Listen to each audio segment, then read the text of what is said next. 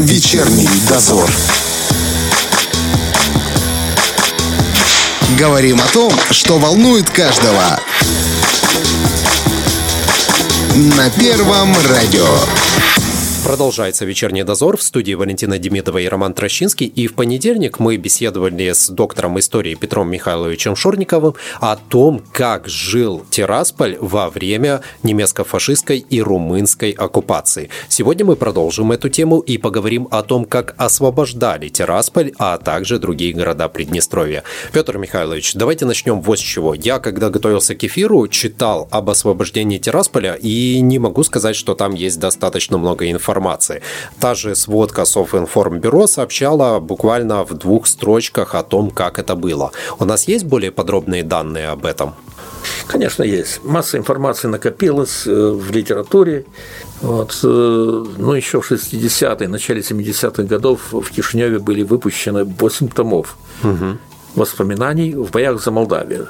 Участники событий э, рассказывают о том, что они видели – причем там есть э, воспоминания и генералов, и солдат, и партизан.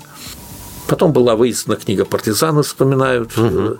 В общем, э, изданы два тома документов Молдавской ССР в годы Великой Отечественной войны. Документальная база серьезная. Ну, освобождение Приднестровья произошло в ходе ну, знаменитой Уманско-Баташанской операции, которая началась 5 марта 1944 года. Вот начали войска Второго Украинского фронта под командой генерала Ивана Степановича Конева.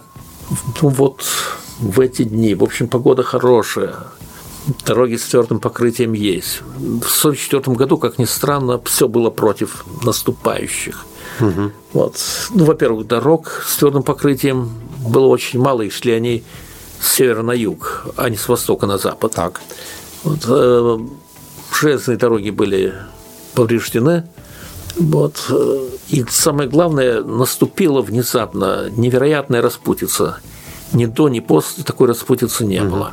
Говорят, танки грязи не боятся, оказывается, боятся. Танки застревали в грязи на болотах. Солдаты не могли идти по дороге, потому что проваливались так, приходилось за голенищем поддерживать сапоги, потому что они слезали с ног. Угу. В этих условиях автомобильная техника не действовала. Но это, так сказать, приходящее обстоятельство. Однако Конев был мастер внезапности. Он сумел свои силы сгруппировать быстро и в нужном месте и нанести по противнику удар, ну, рассчитанный на охват основных сил противника. У него было на пути, у советских войск были на пути несколько рек. В первую очередь это Южный Буг и Днестр. Как их преодолеть? Удастся ли? Это удалось сделать. Все было спланировано правильно, несмотря на вот эту распутицу, на другие угу. неприятные вещи. Обычно людей интересует, зрителей, слушателей, какое было соотношение сил противника и войск Второго Украинского фронта. Оно было примерно таким советскому командованию удалось создать э, превосходство в численности войск, в танках, артиллерии примерно в полтора раза. Достаточно это для успешного отступления. Знаете, примерно такое соотношение сил было у Красной Армии и немецких войск под Москвой в 1941 году.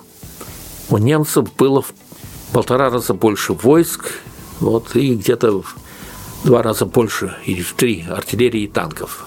Но это не помешало генералу Жукову и другим советским военачальникам, вот, и тому же Коневу, разгромить войска противника в московской битве.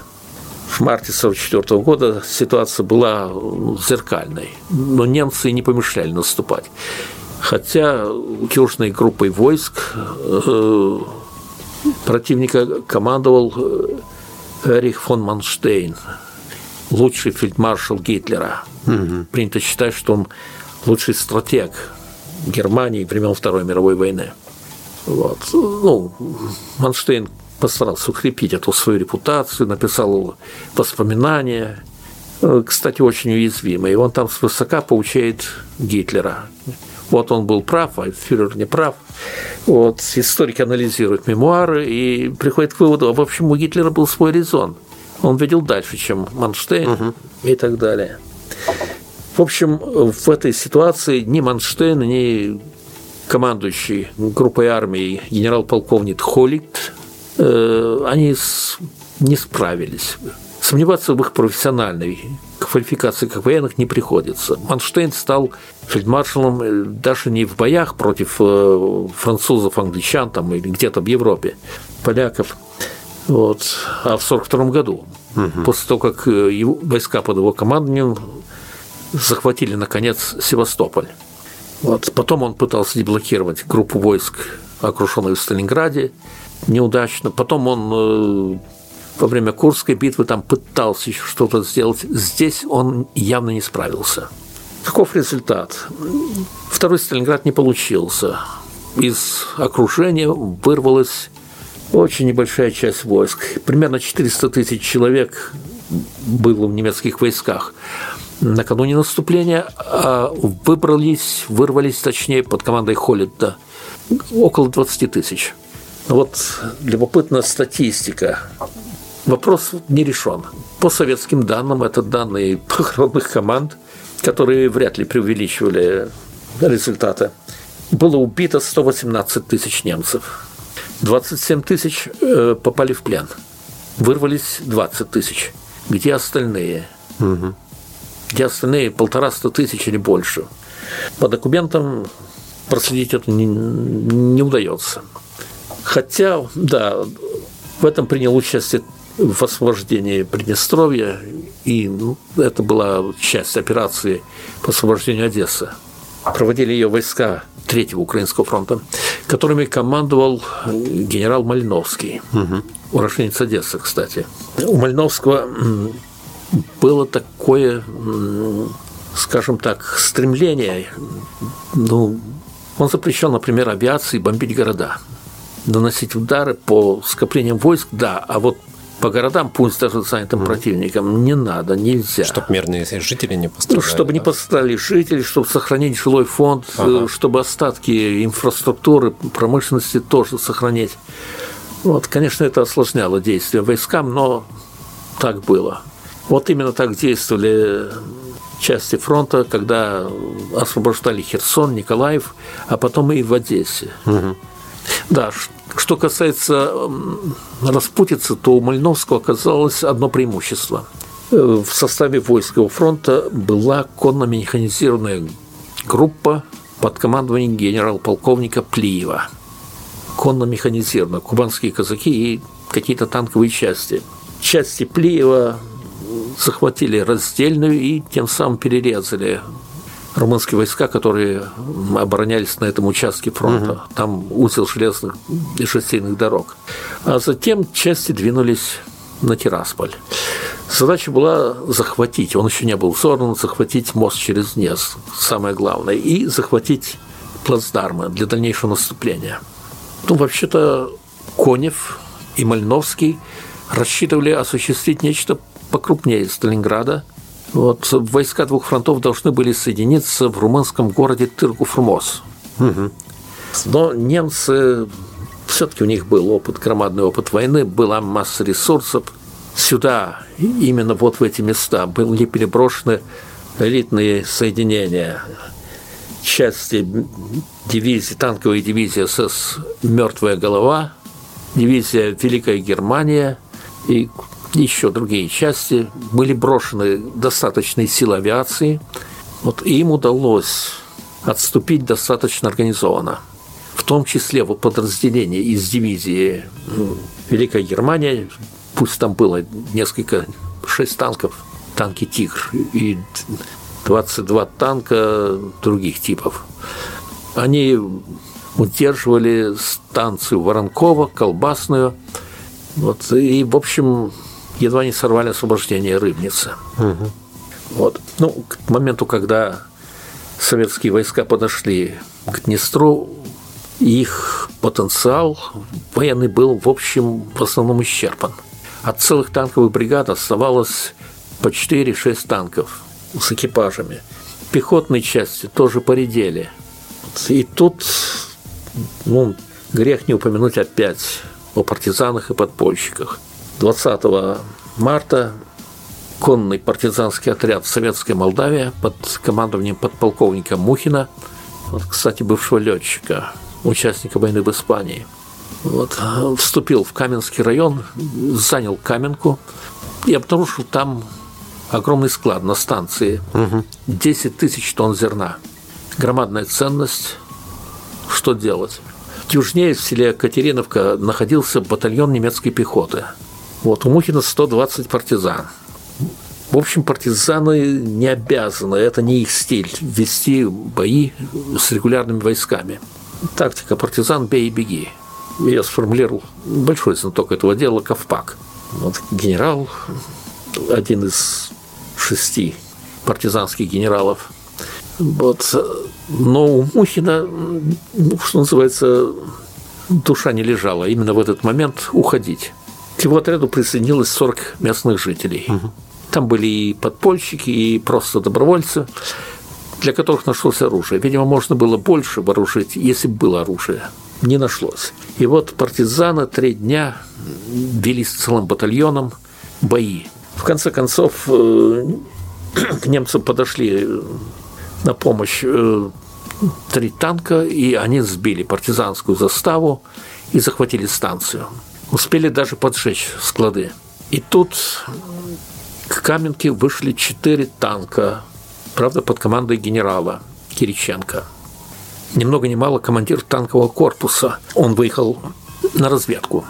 Ну, есть новейшая традиция искать компромат на действия советских генералов, офицеров. Вот и я привожу этот факт. Но не дело генералу ходить угу. в разведку, так. Э, рисковать. Но что было, то было. Вот, осудим генерала Кириченко, а дальше отметим, что действовал он совершенно грамотно. Вот, когда появились четыре танка советских, вот, партизаны перешли в атаку, и немцы побежали. Склады были спасены. Но в районе Рыбницы уже находились части СС. И вот тут опять развернулись драматичные события. Есть описание вот этих боевых действий – вот, из которых видно, что ни у той, ни у другой стороны уже не было сил воевать. Вот, бои велись мелкими группами, никак не больше батальона. Угу. Вот, немцы действовали организованно, но это было не их время. Им приходилось отступать. Вот что они успели сделать брыбницы.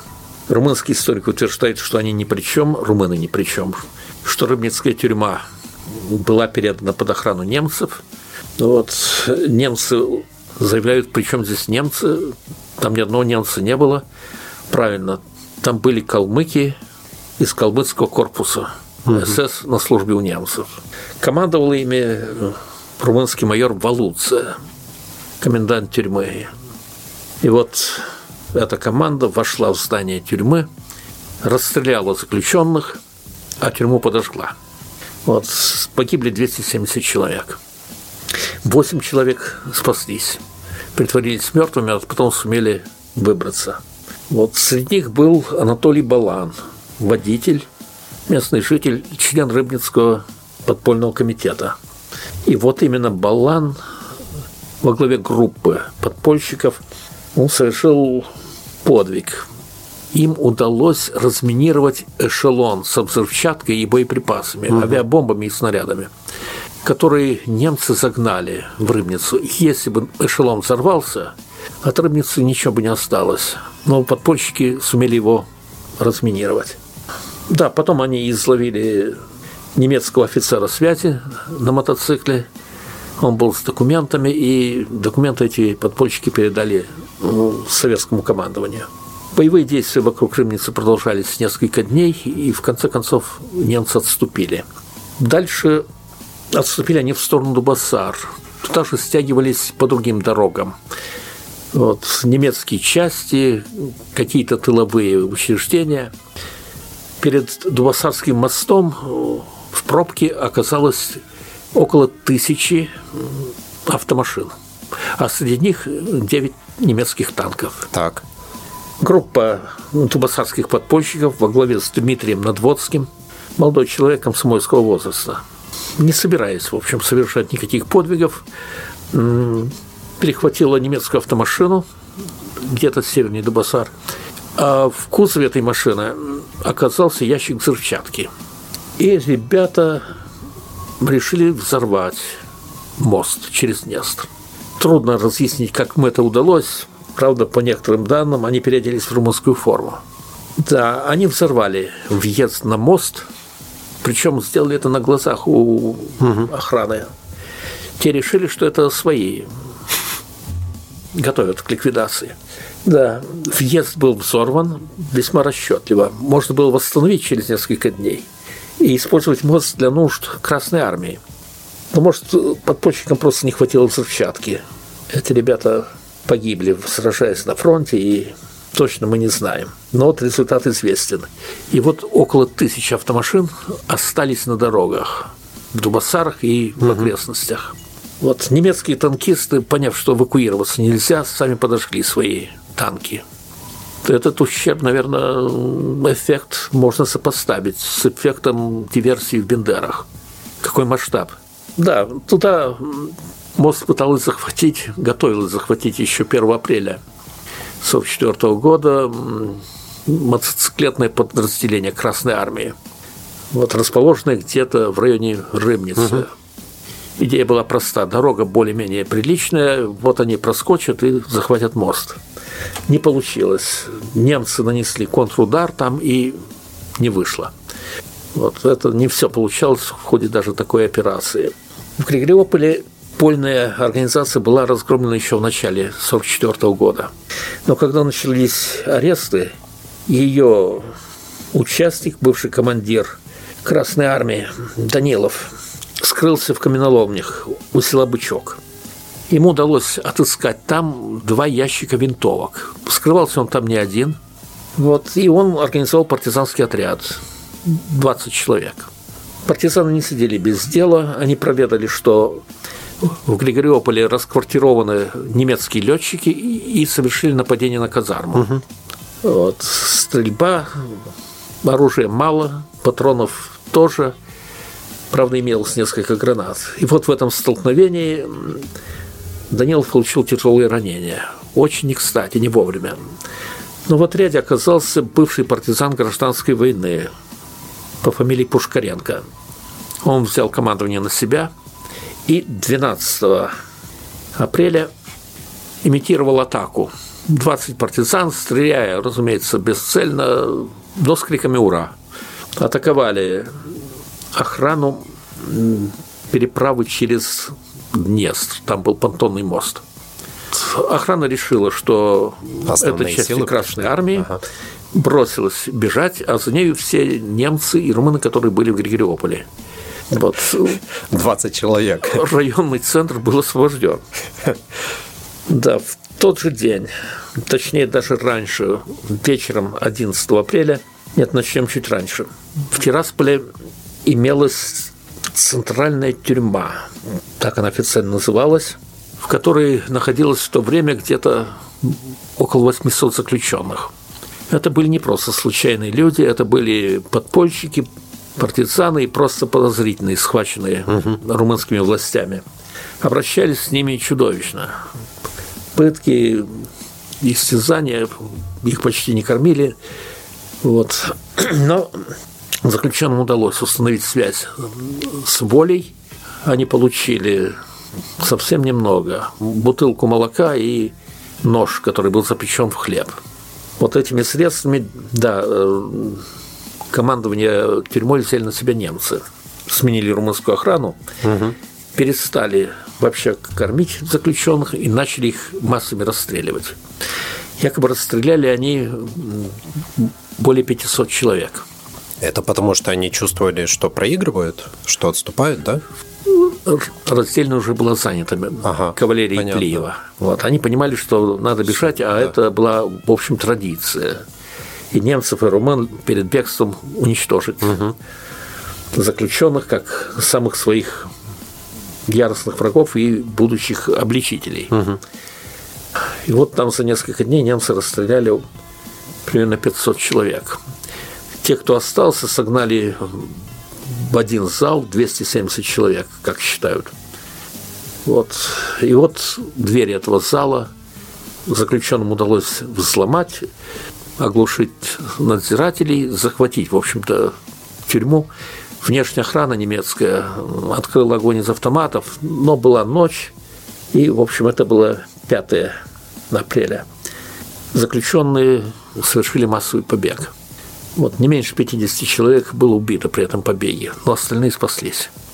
Это героический эпизод, угу. о котором не следует умалчивать.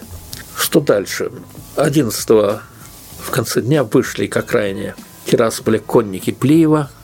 Серьезных боев за город не было. Вот немцы и румыны весьма оперативно бежали на западный берег Днестра. Угу. Сил у Красной армии в этом районе не было. Все, что было, было брошено на захват плацдармов. И было захвачено два плацдарма – Кицканский и Варницкий. Они потом сыграли свою роль в событиях. Бои шли именно за этот холм в Кицканах, где сейчас стоит памятник. Да. Немцы атаковали со стороны села Кицкана, вот наши удерживали, в общем, там шел встречный бой. Это очень важная высота, и она имела военное значение. Ну, в конечном счете, два советских батальона, точнее их остатки, удержали позиции против целого полка немцев. Удержали и были оперативно переброшены какие-то подкрепления. Это позволило создать Кицканский плацдарм. Вот. Другой плацдарм был создан севернее.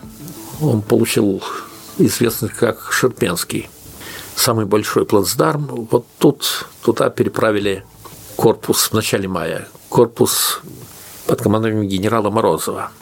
Но в каких-то описаниях, хрониках фамилия этого генерала отсутствует. Оно понятно, потому что здесь советские части потерпели неудачу. Но неудачу это, как сказать, корпус был измотан предыдущими боями за Одессу. Его перебросили из Одессы и сразу отправили на плацдарм. Угу. Вот почти без артиллерии и без танков. В этот же момент, это нормальное развитие событий, почти вся авиация второго и третьего украинских фронтов была переброшена на юг Польши, на оборону Сандомирского плацдарма. Угу.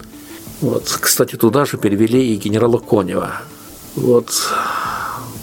Это тоже обычная практика – Коневу по результатам Уманско-Путашанской операции был присвоено название маршала. Он был награжден золотой звездой. В общем, он заслужил все эти регалии. Но здесь, на Шопенском плацдарме, советские войска оказались в уязвимом положении. Немцы перебросили целую румынскую армию, вторую армию, под командой генерала Петре Думитреску. Это румынский участник Сталинградской битвы. Угу человек всегда действовал очень оперативно. Румынские войска там погибли, а генерал спасся. Угу. Очень предусмотрительно действовал. Вот э, Думитреску был награжден э, рыцарским крестом. Вот румынские войска заняли позиции, фронт, линию фронта от Бендер до Черного моря. Да, крупные подкрепления были переброшены из Германии. И немцам удалось стабилизировать фронт по линии от Дубасар по речке Реут на север на Корнешт и далее севернее Яс. Угу. 17 апреля Ставка объявила операцию Умыско-Паташанскую завершенной и отдала приказ о переходе к обороне. Вот, но что дальше?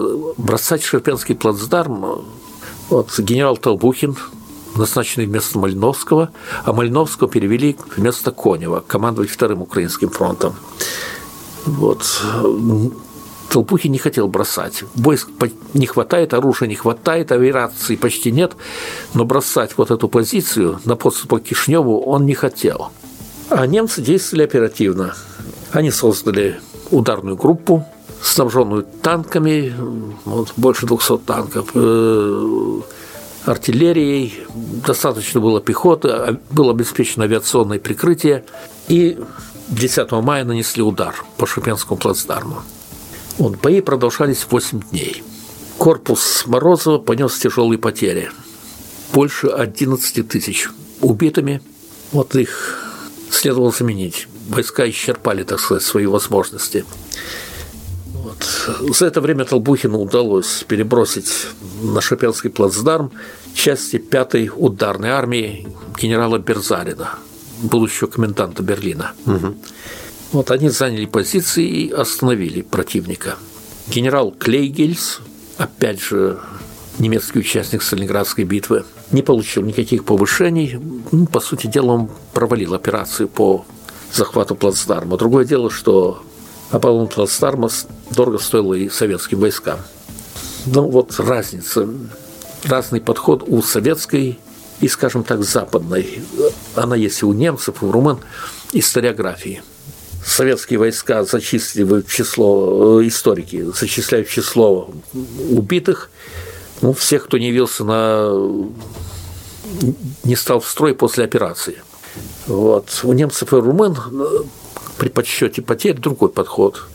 Это те, на кого успели отправить похоронки. Вот отсюда разнобой в подсчете угу. потерь. Кто больше заплатил цену за ту или иную операцию. Вот мне не удалось отыскать данных о потерях немцев вот в этой операции на Шерпенском плацдарме.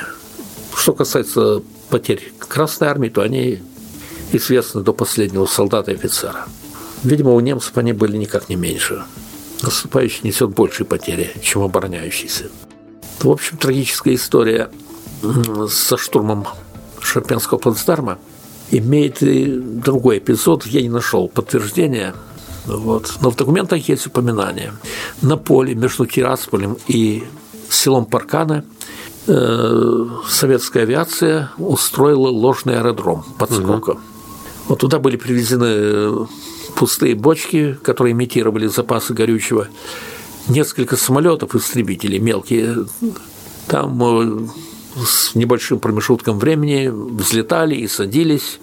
В общем, э, для наблюдателей, которые смотрели со стороны Бендер, было очевидно, что здесь аэродром подскока. Немецкая артиллерия не доставала до этого аэродрома, а противовоздушная оборона была организована очень квалифицированно. И вот немцы привезли из Германии целый эшелон орудий дальнобойных на железнодорожных платформах. Их вообще не снимали. Они собирались открыть огонь по ложному аэродрому. Так. Вот ну, в момент, когда эшелон прибыл, их самих разбомбили. Немцам удалось все-таки как-то перегнать по железной дороге вот этот состав в Кишинев, и в августе 1944 года там он попал в руки советских войск. Вот такая история. Ну, отметим, что по существу все районные центры Приднестровья, кроме Тирасполя и Слободзей, были освобождены при участии подпольщиков. Боевые действия велись небольшими силами, но велись весьма успешно. Вот, и, в принципе, именно тогда были заложены основы для успешного наступления во время Яско-Кишневской операции. Петр Михайлович, а каким Тирасполь предстал вот воинам-освободителям? Я читал просто, что отступая, фашистские оккупанты старались как можно нанести больше ущерба инфраструктуре города. Ну, есть точная цифра. В Тирасполе румынские власти взорвали перед отходом 100 крупнейших зданий. Ого. В том числе здание театра. Кстати, было сильно повреждено, и были повреждены здания университета. Угу. Вот тогда это был Молдавский педагогический институт. Но, видимо, им не хватило авиабомбы, и кое-что сохранилось. Они уничтожили 40% жилого фонда города. 40%. Им удалось взорвать очистные сооружения. То есть это был акт биологической войны, бактериологической войны. Угу. Вот. Используя военнопленных, они выкопали трубы водопровода. Металл был нужен для войны. Мне доводилось э, встречать в публикациях суждение о том, что главные потери город Тирасполь понес э, за те месяцы, которые прошли до Яско-Кишиневской операции. Вот город обстреливала артиллерия. Это угу. было так, это имело место. Но отметим, что главный ущерб был нанесен задолго до приближения фронта. Это была операция выжженной земли.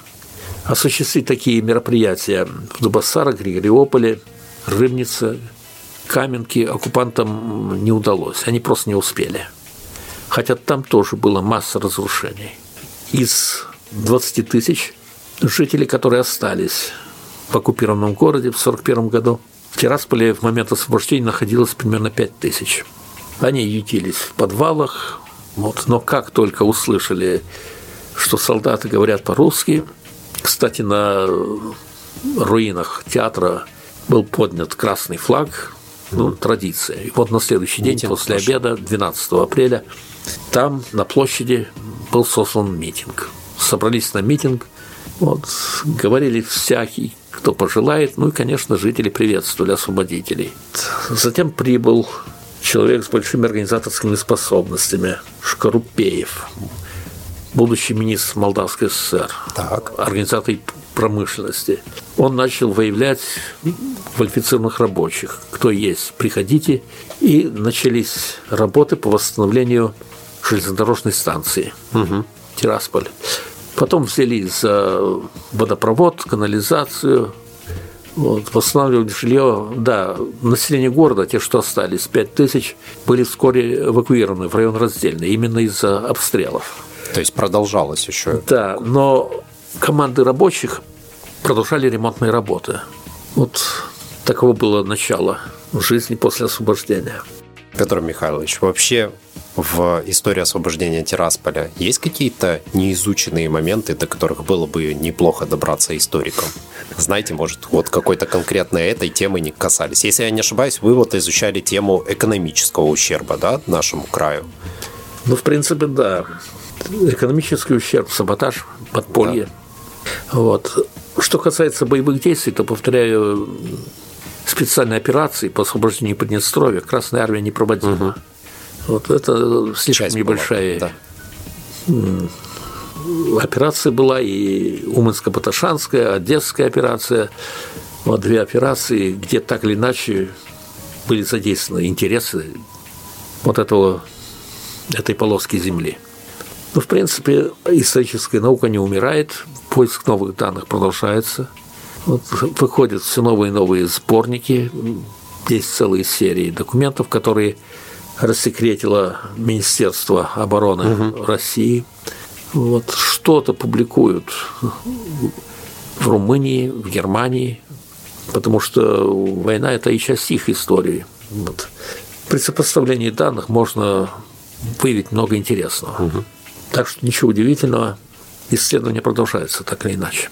Каждое государство должно проводить свою политику истории.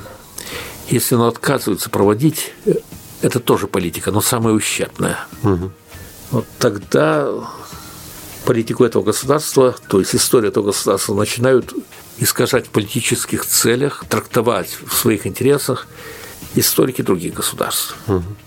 Помните, как фраза «Кто не знает своего прошлого, тот не построит будущее. Да. А особенно если прошлое берут и переделывают в угоду. Передергивают. Ну да, это. Да, к сожалению, такое есть. Традиция, так сказать, всего 20 века, да и более ранних времен. Мне кажется, ну, именно поэтому нужно все-таки историю учить. Историю нужно учить э, и уметь анализировать ту информацию, которую ты получаешь, Но и не забывать об этом. В 90-е годы была опубликована карикатура в Кишиневе. Так. Вот, Марья Ивановна, мне что рассказывать? Историю румын или как дело было на самом деле? Школьник спрашивает учительницу. Карикатура. Большое вам спасибо за эфир. Сегодня у нас в студии был доктор истории Петр Михайлович Шорников. Спасибо. Спасибо за внимание. Друзья, надеюсь, вам понравилось. Для вас работали Валентина Демидова и Роман Трощинский. Всем хорошего дня. Вечерний дозор.